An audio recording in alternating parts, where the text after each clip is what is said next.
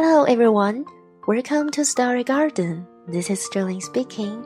Very nice to meet you here. Hello，各位亲爱的小伙伴们，大家好，欢迎再次来到故事花园。我是周令，每个周六故事花园与你温情相伴。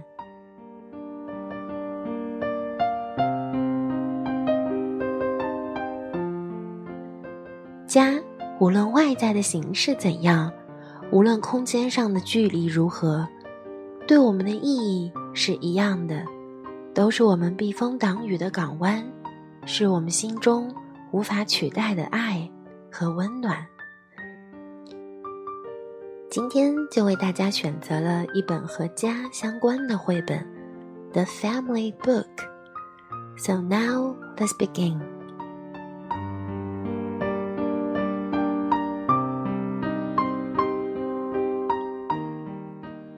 The Family Book. Some families are big some families are small. Some families are the same color. Some families are different colors. All families like to hug each other. Some families live near each other. Some families live far from each other.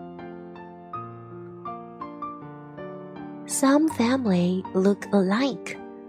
Some families look like their pets. All families are sad when they lose someone they love. Some families have a stepmom or stepdad, and stepsisters or stepbrothers. Some families adopt children. Some families have two moms or two dads. Some families have one parent instead of two. All families like to celebrate special days together.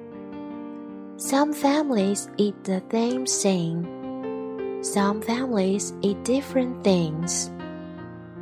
Some families like to be quiet. Some families like to be noisy.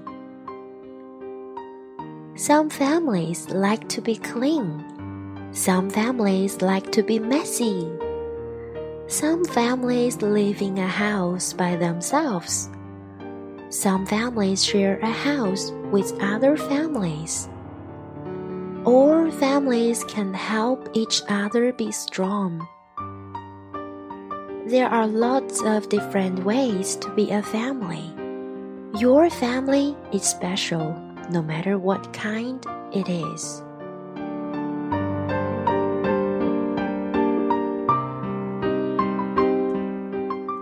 好了，以上就是绘本的全部内容。这个世界上有各种各样的家庭，但所有的家庭里，大家都会互相帮助，一起变得更加强大。无论你的家是哪一种，它都是独一无二的。